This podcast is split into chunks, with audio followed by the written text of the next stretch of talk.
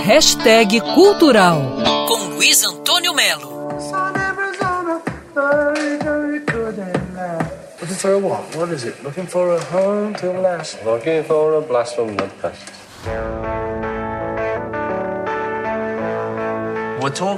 A edição número 74 do Grande Prêmio Grammy, que elege o melhor da televisão americana todos os anos, para surpresa de muita gente, deu Beatles na cabeça. É, meu amigo, 52 anos após o fim da banda, The Beatles faturou cinco prêmios Emmy.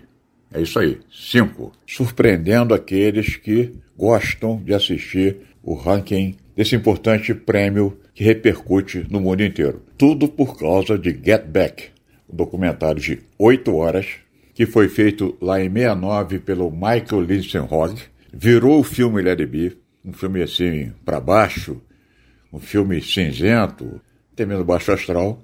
E aí o Paul McCartney e o Ringo se encontraram com o grande diretor Peter Jackson, aquele que fez O Senhor dos Anéis, e fizeram um convite. Você não está afim de pegar o material que está lá na Apple, mais de 50 horas de filmes que ninguém viu, e reeditar isso não?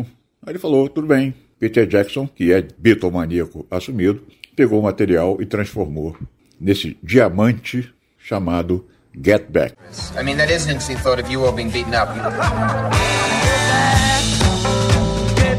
O carioca Ricardo Pugiari, que é uma das maiores autoridades em Beatles, ele diz que Get Back recontou uma história que todos nós achávamos conhecidos. Isso é que é legal. Achávamos que conhecíamos. Mas o enredo foi completamente diferente. Aquele baixo astral do filme Larry B, ele rolou. Mas o Peter Jackson optou por luz.